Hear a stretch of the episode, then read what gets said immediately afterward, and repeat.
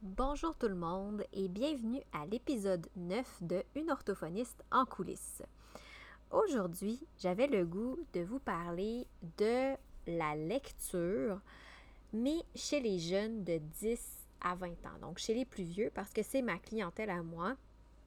Et parce que euh, je me suis fait poser la question par quelques personnes qui voudraient avoir, qui voulaient avoir un peu des trucs parce qu'ils disent qu'ils ont de la misère à lire ou à se concentrer et tout pour la lecture. Donc, ça m'a donné le goût d'en parler un petit peu plus. Puis c'est d'ailleurs quelque chose que moi, j'observe souvent euh, chez mes clients. Euh, surtout quand ils arrivent à un certain âge, combien de fois j'ai des clients qui vont me dire qu'ils n'aiment pas lire ou qu'ils lisent pas parce que soit qu'ils comprennent pas, ils voient pas l'utilité, ils trouvent ça plate. Bref, j'ai le goût aujourd'hui de décortiquer avec vous un peu tout ce qui est sous-jacent euh, au fait d'accroître puis de maintenir l'intérêt pour la lecture chez les jeunes de 10 à 20 ans. Donc, euh, on ne va pas nécessairement parler de lecture en tant que telle, mais vraiment de tous les processus en dessous qui vont en faire en sorte que pourquoi un jeune lit ou un autre lirait pas, par exemple. Donc, je vous souhaite une belle écoute. Vous écoutez une orthophoniste en coulisses, un podcast pour les professionnels touchant de près ou de loin au langage et qui veulent mieux gérer leur pratique et comprendre les enjeux actuels reliés au développement du langage et aux apprentissages scolaires. Je suis Marie-Philippe Rodrigue, une orthophoniste québécoise propriétaire d'une clinique privée et je vous partage ici mes réflexions, mes découvertes ainsi que mes discussions avec d'autres spécialistes. Mon but? Vous aider à mieux comprendre la réalité actuelle et les enjeux qui entourent l'orthophonie et vous donner des outils afin d'optimiser votre pratique.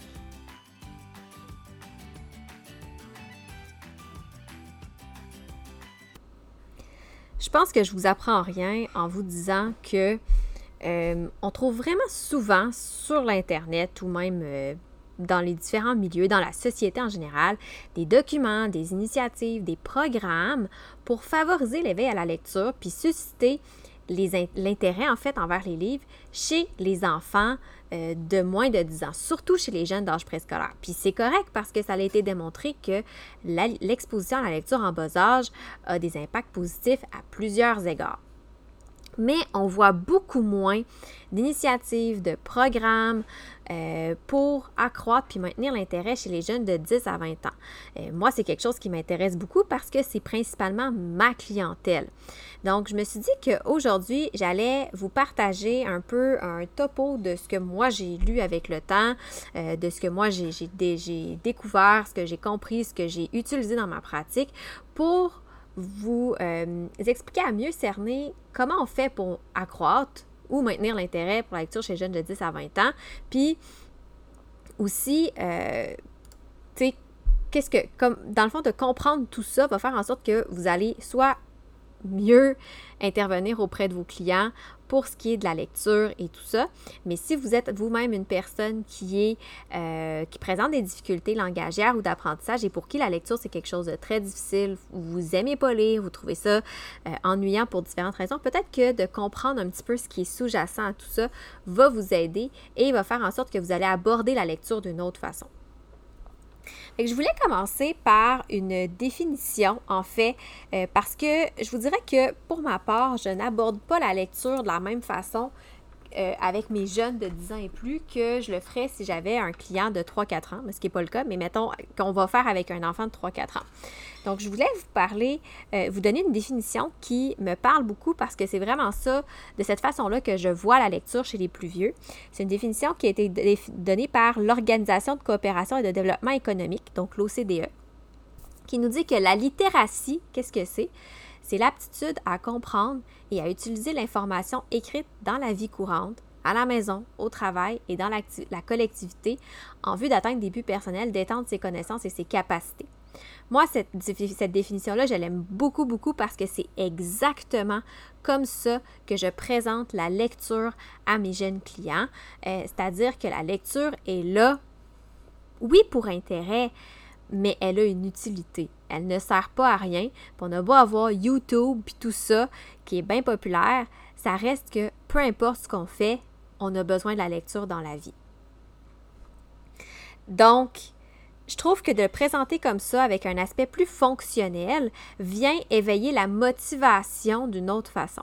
Et la motivation, en fait, c'est le premier élément euh, qu'on va, qu'on va aller attaquer, si je peux dire, qu'on va cerner pour la lecture chez les jeunes. Il y a deux types de motivation, en fait. Tu sais, dans le fond, la motivation, c'est quoi? En gros, c'est quelque chose qui va pousser un individu à l'action. Donc, vous comprendrez qu'un jeune qui n'est pas motivé à lire se, se, se mettra pas à lire.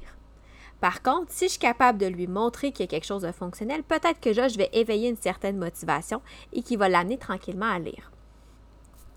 Euh, donc, c'est, je trouve que quand on comprend un petit peu mieux c'est quoi les deux types de motivation, ça nous permet de voir, OK, qu'est-ce qui va faire en sorte que mon jeune va décider de s'engager dans des activités de lecture alors que d'autres vont se désintéresser. Fait dans mes lectures, ce que j'ai vu, c'est qu'il y a principalement on fait ça global, en gros, il y a deux types de motivation qui ressortent. Une motivation autodéterminée, puis une motivation contrôlée.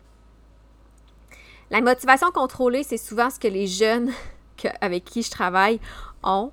Euh, dans le fond, c'est que les jeunes vont lire parce qu'ils sont obligés. Soit parce qu'à l'école, ils ont des lectures à faire, que ce soit euh, justement par rapport à des romans à lire, par rapport à des travaux scolaires, euh, soit parce qu'à la maison, on impose des temps de lecture. Bref, ça, c'est une motivation qu'on ne veut pas. Et malheureusement, c'est souvent le cas chez la plupart des jeunes. ils vont dire c'est plate lire, j'aille ça, je suis obligée de le faire et ils ne voient pas l'impact fonctionnel de la lecture. L'autre type de motivation qu'on a, c'est la motivation autodéterminée. Une motivation autodéterminée, c'est quoi? C'est une motivation qui est intrinsèque, c'est-à-dire que les jeunes vont lire par plaisir ou parce qu'ils considèrent que la lecture, c'est quelque chose qui est utile. Et c'est là, moi, euh, ou important pour leur développement personnel, mais qui considèrent que la lecture, c'est quelque chose qui est utile, c'est là, moi, où dans mes rencontres, j'essaie de passer j'essaie d'intervenir pour que le jeune puisse passer d'une motivation qui est contrôlée à une motivation qui est autodéterminée. Souvent, une motivation autodéterminée, c'est beaucoup plus associé à du positif. Hein. Le jeune va s'engager, il va persévérer malgré des difficultés, il va vivre des réussites. Euh, c'est associé positivement à une compétence en lecture et c'est ce qui est difficile parce que mes jeunes, les jeunes qui ont des difficultés, que ce soit langagière ou d'apprentissage, bien souvent la compétence en lecture elle est plus difficile. Donc, qu'on veut, c'est dire par quel autre chemin, à part la réussite et la compétence, je peux passer? Donc, c'est quoi les conditions que je peux mettre en place pour que le jeune passe d'une motivation contrôlée à une motivation autodéterminée? Bien, moi, je passe beaucoup par la sensibilisation, par euh, comment, euh, comment leur montrer à quel point c'est important de lire, puis c'est utile, puis c'est pas juste des livres plates du cours de français ou du cours d'anglais. Donc, c'est sûr que ce qu'on veut, c'est aller intervenir à ce niveau-là.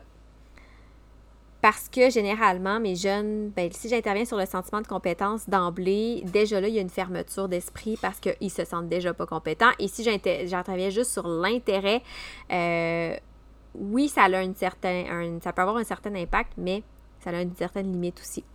Et d'ailleurs, l'autre point, c'est sûr, par contre, c'est l'intérêt.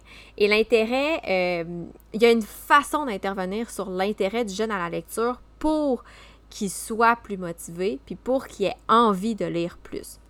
Encore une fois, comme pour la motivation, ce que j'ai découvert à force de lire et dans mes apprentissages, j'ai même des choses que j'avais appris là, dans ma, formation universitaire, c'est qu'il y a deux types d'intérêts.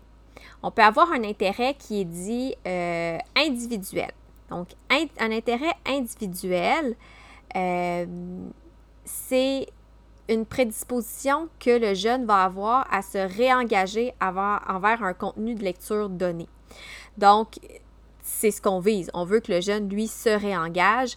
Euh, je me donne tout le temps, moi, en exemple, parce que moi, je suis un véritable rat de bibliothèque, c'est-à-dire que moi, j'ai toujours au moins un livre sur ma table de chevet. Quand j'en ai un fini, qu'est-ce que je fais? J'en prends un autre. C'est pas plus compliqué que ça. L'autre type d'intérêt, et c'est celui que j'ai souvent chez mes clients, c'est un intérêt qui est dit situationnel. C'est-à-dire que le jeune va porter une attention momentanée à un contenu de lecture en particulier, puis ça peut se maintenir comme ça peut ne pas se maintenir. Ça, c'est quelque chose que je vois quand même de temps en temps parce que euh, j'ai beaucoup de jeunes qui vont dire ben j'ai lu cette série-là de livres puis j'ai vraiment accroché. Mais une fois que la série été terminée, ils ne sont pas embarqués dans autre chose. Euh, ou ils vont lire un élément en particulier qui va les intéresser, puis ils n'embarqueront pas dans autre chose. Donc ça, c'est quelque chose qu'on qui est bien. Déjà là, c'est mieux que rien du tout. Mais moi, ce que je veux, c'est que je veux amener le jeune à ce que ça, ça se maintienne dans le temps et que lui devienne son intérêt qui est situationnel, qui, qui voit un bénéfice à ça et qui devienne un intérêt individuel, donc qu'il y ait une prédisposition qui veuille se réengager dans son contenu de lecture. Donc, encore une fois, si c'est une série de romans euh, que le jeune a beaucoup apprécié, ben, ça, va m'arriver de temps en temps de m'arrêter avec lui puis de dire OK, tu avais ces romans-là, cette, cette collection-là. Est-ce que tu connais telle autre collection qui y ressemble? Pour pouvoir tranquillement l'amener vers un intérêt plus individuel qui va faire en sorte qu'il va dire j'ai terminé cette série-là, c'était vraiment bon. Maintenant, j'en veux une autre d'une autre sorte. Je vais essayer de trouver quelque chose qui pourrait correspondre à mes intérêts. Donc, le but, c'est, oui, de susciter l'intérêt des. D'abord, de susciter l'intérêt des jeunes pour un sujet, mais pas juste un livre. Moi, c'est ce que j'aime, c'est ce que j'aime euh, euh, faire, c'est que c'est de, sortir du fait du, livre ou d'un article. Si j'ai un jeune qui est passionné par le maquillage, ben oui, mettons, il va acheter le, livre de, je sais pas moi, le, maquillage puis le DIY. Il va acheter le livre de Emma Verdé. Si vous connaissez, c'est une, une, YouTuber qui est très populaire auprès des jeunes adolescents. Euh, elle a fait un ou deux livres, je crois. Donc, une fois qu'il va avoir terminé ça, je vais dire, OK, ben, ce sujet-là t'intéresse maintenant. Est-ce qu'on peut trouver d'autres livres ou d'autres articles de blog ou des articles sur le web ou des revues ou des peu importe qui sont en lien avec ça? Donc c'est vraiment c'est pour amener de un élément de façon à plus spécifique à un intérêt plus général, que ce soit pour un sujet particulier. Puis à un moment donné, ce qui va arriver, c'est que ça va faire boule de neige. Ah, j'ai un intérêt pour le maquillage, donc j'ai lu ce livre-là qui est intéressant, mais je me suis pas juste arrêtée à ça, je suis allée plus loin avec d'autres lectures en lien, sur, au en lien avec le maquillage, pardon. Et après ça, ben j'ai un autre sujet qui m'intéresse. Quand j'ai lu sur le maquillage, ça m'a apporté beaucoup, j'ai appris beaucoup. Là, j'ai un nouvel intérêt qui est par exemple la cuisine. Euh, ben, est-ce que je pourrais pas lire là-dessus aussi? Donc, c'est un peu comme ça que ça fonctionne. C'est mon cas à moi, qui quelqu'un qui a une motivation autodéterminée puis un intérêt individuel à lire. Ben, je vais lire, oui, sur mon sujet qui est l'orthophonie, mais des fois, je, vais dire Ah, OK, j'ai tel. Je vois ce que ça m'apporte la lecture de ce sujet-là. Ah, mais j'ai vu un autre ouvrage aussi qui est en lien avec ça, qui vient compléter, je vais aller le lire. Puis à un autre moment donné, quand on voit l'impact positif, on se dit Ah, ben là, j'ai un autre sujet qui est, par exemple, dans mon cas, où j'aime beaucoup lire sur la gestion, l'organisation. Ben, ça n'a pas, de lien direct avec l'orthophonie, mais je vois qu'est-ce que ça m'a apporté de lire sur mon sujet qui est l'orthophonie. Fait que je me dis Ah, la lecture pourrait m'apporter aussi pour un autre sujet qui m'intéresse. Tout ça, ça mène aussi à quelque chose que les jeunes ont beaucoup, c'est la valeur qu'ils à la lecture. J'ai tellement de mes jeunes qui jugent ça inutile, puis non important, non pertinent, parce qu'ils ont l'impression que ça leur apprend rien.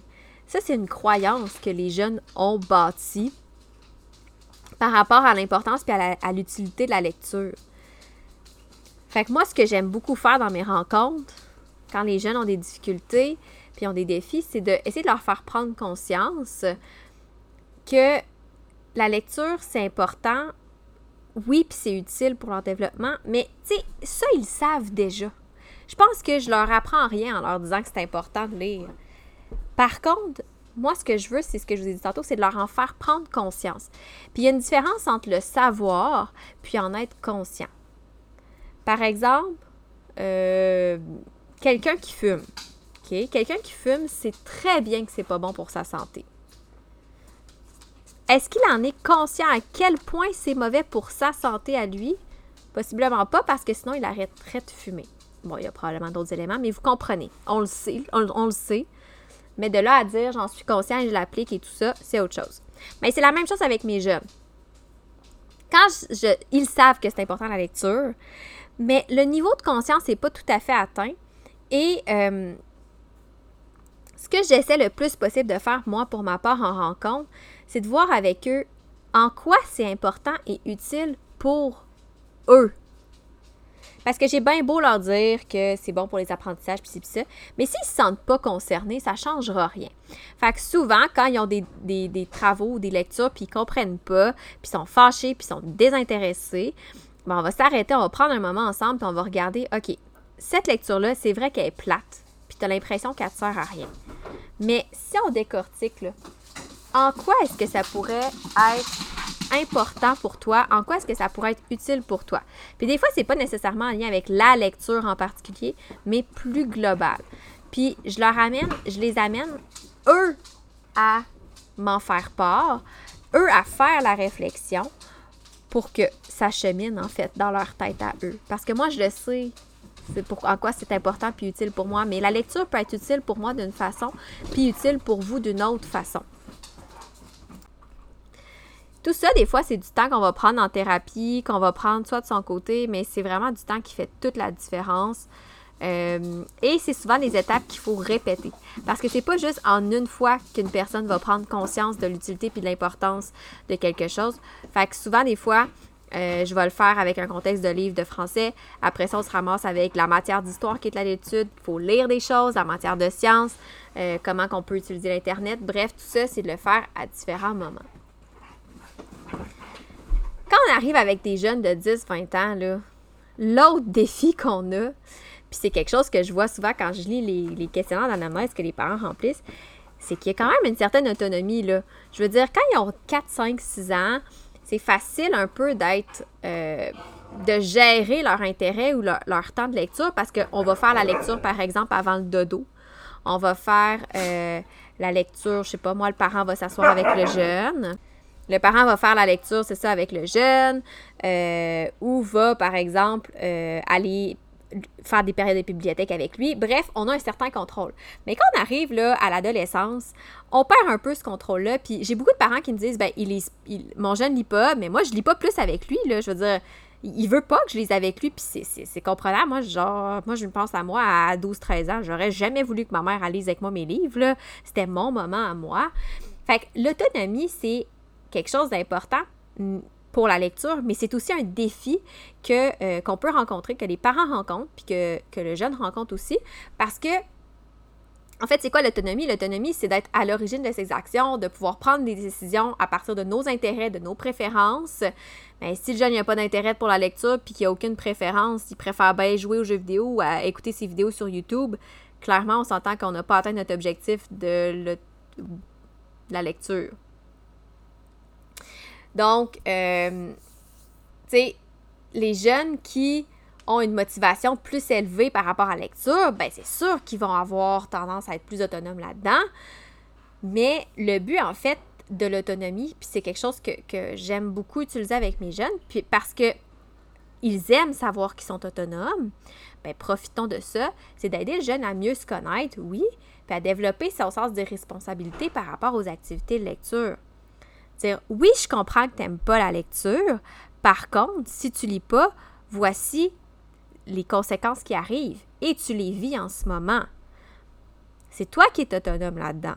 Parce que pourquoi la seule personne qui subit ces conséquences-là de, ton comportement que tu ne fais pas, ben c'est toi. Combien de fois j'ai dit à des jeunes, puis j'en ai moi des jeunes qui sont plus difficiles, qui me disent Ah, j'aille ça, c'est trop difficile, nanana, nanana ça sert à rien, fait que ça me tente pas. Des fois, ils résistent, puis je, leur, je me bats pas contre eux, puis je leur dis c'est très correct. Peu importe le choix que tu fais, la seule personne qui va vivre avec les conséquences de ton choix, c'est toi.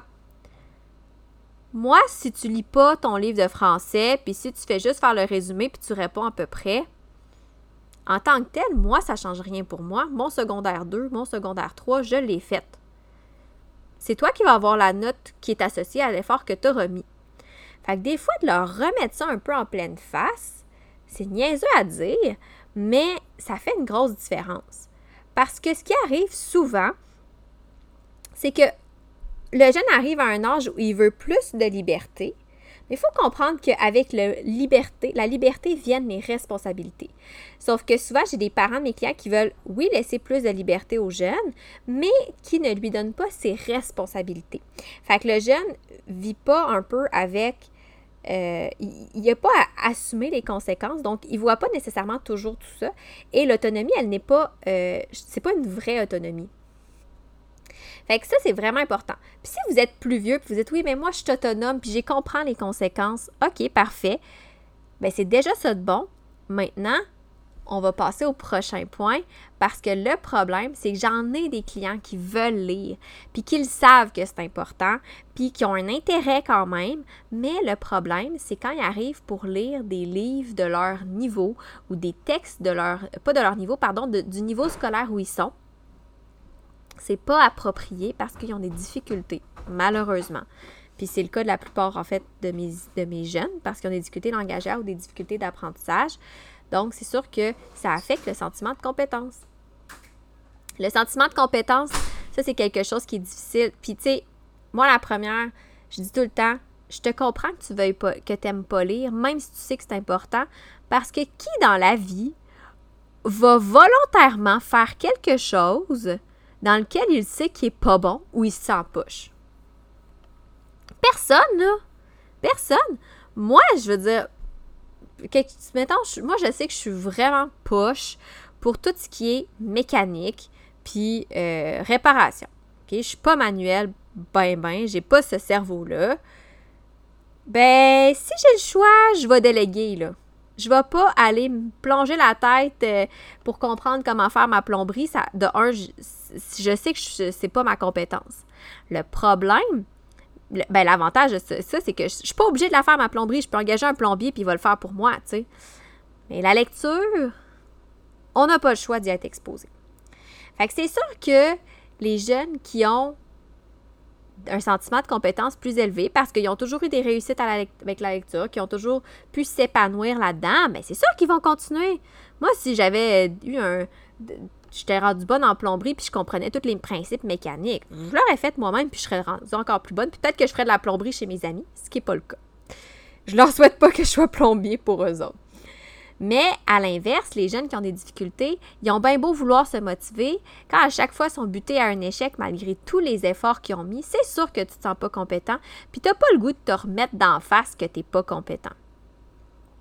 Fait c'est un peu pourquoi moi, de mon côté, Malgré que, oui, il y a les lectures d'école qui sont d'un niveau particulier, quand je suis avec le jeune, on essaie de trouver aussi des fois des façons, puis c'est quelque chose qui peut être, si c'est votre cas, vous dites, ah, c'est tellement moi, j'ai des difficultés en lecture, puis je le sais que c'est important, puis je veux lire, mais j'arrive jamais.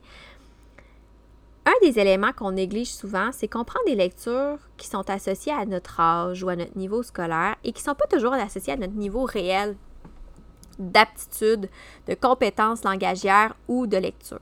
Ce que je veux dire par là, mettons que je suis un jeune en secondaire 3. Donc en secondaire 3, on a quoi? On a 14-15 ans. Euh, si je suis en secondaire 3, j'ai 14-15 ans, à l'école, c'est sûr, je vais avoir des lectures qui sont associées au niveau d'un jeune de 14-15 ans. Mais moi, j'ai des difficultés. Ce qui fait en sorte que je ne suis pas rendu au niveau de lecture d'un jeune de 14-15 ans. Premièrement, est-ce que ça fait de moi une moins bonne personne? Pas en tout. Moi, je lis des choses plus associées à un jeune de 11-12, deux ans plus, jeune, par exemple. J'ai un retard de deux ans, par exemple, sur mes lectures. Bien, ça change rien parce que vous pouvez apprendre tout autant avec des lectures plus simples qui vont vous augmenter votre sentiment de compétence et sur lesquelles vous allez pouvoir bâtir pour éventuellement être capable de lire, des, de, comprendre des lectures d'un jeune de 14-15 ans. Puis, on se le cachera pas, là, je veux dire, moi, là, j'ai lu, si vous êtes québécois, puis même français, probablement que vous la connaissez, la série euh, Le journal d'Aurélie Laflamme. Le journal d'Aurélie Laflamme, c'est une série écrite par une auteure, India Desjardins, une auteure québécoise, euh, de huit tomes. Ça, c'est des romans qui s'adressent aux adolescents. C'est des romans qui s'adressent aux filles de euh, entre 10 et 13 ans, je dirais. Moi, je les ai lus, ces romans-là, quand j'ai commencé à pratiquer. Fait que j'avais à peu près 25 ans.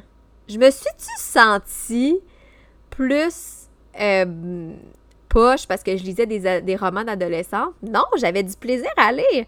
Puis c'était bien correct. Puis c'est ça, en fait, qu'il faut, c'est ce qui, fait, ce qui fait aussi qu'on augmente notre sentiment de compétence. C'est, moi, j'explique tout le temps à un jeune, c'est bien plus le fun pour toi de savoir que tu as lu un livre puis tu l'as tout compris, peu importe le sujet, peu importe le niveau de lecture, que d'avoir un livre beaucoup trop dur pour toi, puis finalement, pas en venir à bout puis dire finalement, ça sert à rien la lecture, je suis pas bon, Il n'y en a pas de toute façon de niveau de lecture. c'est comme se dire euh, je lirai pas de BD parce que des images, c'est pour les jeunes. Ça n'a pas rapport. Là. Des BD, il y en a pour tous les goûts, de toutes les sortes. Fait que ça, c'est quelque chose. Si pour vous, c'est quelque chose de difficile à lecture, mais vous prenez des livres trop difficiles, allez-y avec des livres d'un niveau plus bas, puis ça va pas faire de vous une personne moins intelligente ou quoi que ce soit. Vous allez apprendre pareil et tranquillement, vous allez construire sur ce sentiment de compétence-là. Moi, c'est quelque chose que je travaille beaucoup, beaucoup, beaucoup avec les jeunes qui comprennent ça, en fait. C'est pas facile. C'est pas facile, en fait. Pourquoi? À cause du sentiment d'appartenance sociale. On y pense pas, mais il y a ça aussi, hein. Dans le fond, l'appartenance sociale, c'est quoi? C'est dans le fond d'être la, qualité des relations qu'un jeune va entretenir avec des personnes dans son réseau, dont ses amis. Ses amis, euh, euh, mettons, les amis d'un de mes clients, ils n'ont peut-être pas les difficultés que lui a. Donc, peut-être que ça va le gêner de dire j'arrive avec un livre qui a l'air un peu plus bébé. Euh, ou à l'inverse, ses amis, ils lisent pas pantoute. Peut-être qu'il dit ben moi mes amis lisent pas, ça me tente pas d'avoir l'air du nerd de la gang ou du, geek avec mes livres.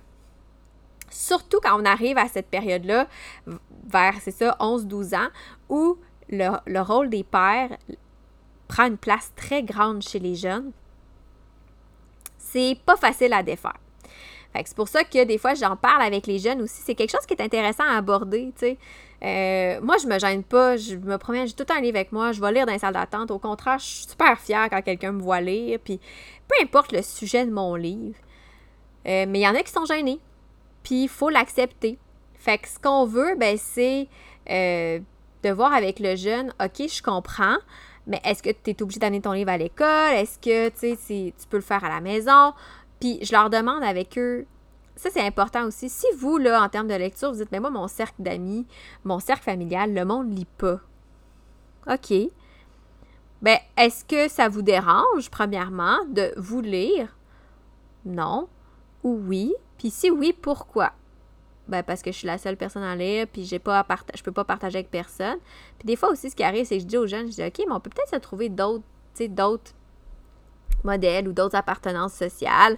Euh, je dis pas nécessairement de délaisser son groupe d'amis, là, mais des fois, avec les jeunes, je dis, OK, ben T'as-tu déjà pensé, tu sais, je sais que tu as telle personne dans ta classe que tu sais que c'est un bon ami puis qui lit des livres beaucoup. Ou, euh, regardez ça. Ça peut aider. Fait que vous voyez que depuis le début, je vous parle de lecture, mais je vous parle comme pas de lecture. Je vous parle de tous les éléments qui sont sous-jacents à la lecture puis qui sont importants de considérer parce que, de un, on les néglige trop. Puis de deux, dans notre intervention, des fois, on oublie tout ça. Puis il faut être capable de considérer vraiment le portrait global parce que il n'y a pas juste les difficultés du jeune et la lecture. Tout ça est entouré d'une autre dynamique ou vient teinter une dynamique qui fait en sorte qu'en tant qu'intervenant, c'est notre rôle d'aller cibler où est-ce que ça bloque, où est-ce que ça accroche pour qu'on puisse mieux intervenir aussi. Là? Il y a ça aussi qui, est important. Donc, tu sais, c'est démontré que pendant l'adolescence, au fur et à mesure que les jeunes avancent en âge, la motivation à lire tend à diminuer pour différentes raisons. Sauf que le problème, c'est qu'à l'école secondaire, ben, les exigences sont de plus en plus élevées, les jeunes se sentent moins compétents dans le domaine de la lecture. Il ça pourrait expliquer en partie une baisse de la motivation. Euh, fait que nous, ce qu'on veut, c'est de voir qu'est-ce qui va baisser cette motivation-là, qu'est-ce qui va affecter ça, parce que oui, la lecture est super, super, super importante. D'ailleurs, j'avais, on avait, une phrase qu'un de mes profs m'avait avait dite euh, pendant mes études à la maîtrise puis ça m'a marqué, puis je l'ai toujours retenu, c'est euh, quand on est jeune, on apprend à parler pour éventuellement apprendre à lire. Hein? La, lecture, l'apprentissage de la lecture, c'est basé sur euh, la conscience des sons de la parole. Et éventuellement, on devient un lecteur compétent et c'est l'inverse. La lecture devient une source d'apprentissage. Donc, quand on est jeune, on apprend à lire, on apprend à parler, ben, donc on utilise notre parole, notre vocabulaire pour apprendre à lire, euh, notre, notre phonologie, pardon. Et quand on est un lecteur compétent, on utilise la lecture pour apprendre, tout simplement. Et c'est quelque chose qui, c'est ça au secondaire. Sauf que ce qui arrive, c'est que des fois, c'est ça, il y a des éléments qui vont venir entraver cette espèce de transition-là. Et c'est notre rôle en tant que spécialiste ou même en tant que parent de cibler, c'est où que ça accroche? Qu'est-ce qui fait que le, jeune ne peut pas utiliser la lecture ou ne veut pas utiliser la lecture pour apprendre? Bien, c'est toutes les raisons que je vous ai mentionnées précédemment qui sont importantes d'aller euh, d'aller décortiquer. Ça faisait le tour pour cet épisode-là où je voulais vraiment vous parler de la lecture, mais d'un autre angle. Peut-être que je vous ai rien appris. Peut-être que je vous ai ouvert les yeux, puis vous dites Oh mon Dieu, j'avais jamais pensé à cette dimension-là. Peut-être que je vous ai appris quelque chose. Euh, dans tous les cas, c'était vraiment important pour moi de faire le point là-dessus parce que c'est quelque chose qui m'a aidé beaucoup dans ma pratique, surtout avec les jeunes du secondaire, où on n'a plus du tout la même dynamique en orthophonie. Oui, on a l'aspect langagier, mais il faut considérer beaucoup d'autres aspects, euh, ce qui fait partie du fameux counseling. Et ce n'est pas à négliger parce que ça, c'est des éléments qui vont avoir, qui vont faire toute une différence sur l'efficacité de vos interventions, si vous êtes un professionnel, sur l'efficacité aussi de votre rôle en tant que parent, ou même vous-même en tant que lecteur, si vous êtes un jeune lecteur adulte euh, puis vous dites Ah oui, je comprends pas. Mais ben, si vous êtes capable d'aller cibler ces éléments-là, peut-être que vous allez pouvoir mieux euh, surmonter les défis que vous pose euh, la lecture.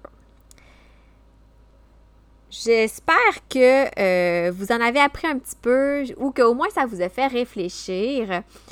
Si jamais vous avez apprécié l'épisode, chose que je souhaite, je vous invite à me laisser une note sur l'épisode ou même un commentaire parce que c'est ça qui va faire en sorte que le, podcast de Une orthophoniste en coulisses va euh, paraître plus haut là, dans les classements, puis va pouvoir être suivi par plus de personnes, ce qui est mon but en fait, d'accompagner le plus de personnes. Si vous êtes un professionnel, que vous vous sentez bloqué justement dans vos, dans vos interventions avec les plus vieux parce que c'est une dynamique avec laquelle vous êtes moins à l'aise, sachez que j'offre du mentorat pour euh, vous étudiez là-dedans, vous épaulez dans vos, interventions avec les plus vieux. C'est mon créneau, c'est ce que je ne fais que ça, c'est mon dada en fait. Et si vous êtes une personne euh, qui éprouve des difficultés en lecture, vous avez toujours eu des, défis, puis vous avez toujours trouvé ça difficile, vous ne savez pas pourquoi, euh, vous avez essayé de mettre en place différentes stratégies, ça ne fonctionne pas, peut-être que ça cache en dessous des difficultés langagières ou d'apprentissage qui ont passé sous le radar pendant votre cheminement scolaire, mais qui sont quand même présentes. Et des fois, de pouvoir prendre conscience de ces difficultés-là, ça fait toute la différence sur la façon dont on approche la lecture. Si jamais vous vous questionnez justement là-dessus, ben moi, je vous invite à me contacter euh, pour voir qu'est-ce que je peux faire pour vous en tant qu'orthophoniste pour vous aider. Et sur ce, je vous souhaite euh, une belle semaine et je vous dis à une prochaine fois pour un autre épisode de Une orthophoniste en coulisses. Pour en apprendre plus sur les coulisses de l'orthophonie et sur mes projets, je vous invite à me suivre sur mes réseaux sociaux mentionnés dans la description de l'épisode. Pour mes services de mentorat et voir les outils disponibles sur ma boutique en ligne, rendez-vous au www.mariephilippeorthophoniste.ca.